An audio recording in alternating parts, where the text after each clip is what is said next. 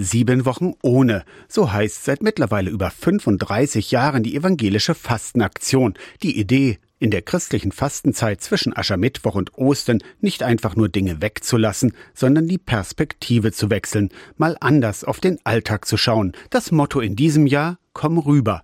Sieben Wochen ohne Alleingänge, sagt Ursula Ott. Es geht tatsächlich darum, auch so nach der Corona-Zeit, wo man ja sehr vieles alleine regeln musste in seinem Homeoffice, in seiner kleinen Familie, jetzt endlich wieder auf andere zuzugehen und zu sagen, Mensch, lass uns was zusammen machen, andere mitzuziehen. Die Corona-Zeit hat Spuren hinterlassen. Studien zeigen, wie sehr sich manche Menschen auch wegen der vielen Krisen zurückziehen.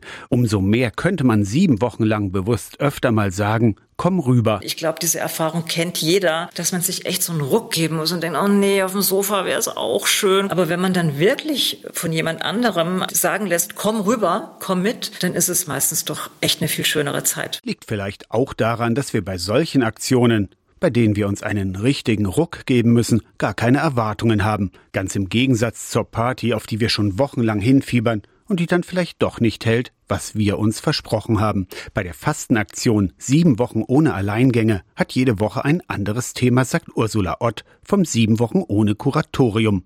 In dieser ersten Woche heißt das Miteinander gehen, so ganz allgemein. Nächste Woche dann mit den Liebsten. Dann äh, geht es auch um liebevolle Gedanken, um die Herkunftsfamilie, der man auch in der Woche vielleicht mal jedem eine schöne Karte schreibt und sagt, ich denke an dich. In der dritten Woche der Fastenzeit geht es bei sieben Wochen ohne dann raus aus der Komfortzone, denn mit Komm mal rüber ist auch gemeint, mit Andersdenkenden ins Gespräch zu kommen. Nicht gleich zu sagen, du bist bescheuert, das stimmt nicht, blöde Ansicht, sondern zu fragen, wie kommst du darauf? Was hast du gelesen? Ich sehe das anders. Warum sagst du das so? Ursula Ott hat solche Begegnungen mit vermeintlich fremden Menschen selbst schon erlebt, auch ganz ohne Fastenzeit beim Zugfahren. Nach Jahren hat mich mal eine Frau, die mir immer auch aufgefallen war, die hat sich einfach ein Herz gefasst und hat gesagt, ich sehe sie jeden Morgen im selben ICE, ich will mich mal vorstellen. Und dann haben wir uns zusammengesetzt und daraus hat sich eine ganz schöne Pendlergemeinschaft ergeben. Im christlichen Verständnis sind die 40 Tage vor Ostern Vorbereitungszeit.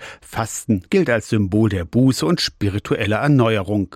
Sieben Wochen ohne Alleingänge steht auch für Zuversicht und Gemeinschaft. Viele Kirchengemeinden greifen die sieben Wochen ohne Aktion auf und treffen sich einmal in der Woche zu Andachten, zum Beispiel in Halberstadt mit Pfarrer Thorsten Göhler. Weil wir damit rechnen, dass Gott uns seinen Geist schenkt, auch in der Passionszeit und gerade im Austausch dann viel Bestärkung auch stattfindet. Wir erleben das ja jetzt gerade in der Zeit der Kriege, dass wir oft ratlos sind. Und dann ist es wichtig, auch diese Gemeinschaft der Glaubenden zu haben, wo einer den anderen bestärkt stärkt oder auch hilft, diese schwierige Zeit durchzustehen. Komm rüber.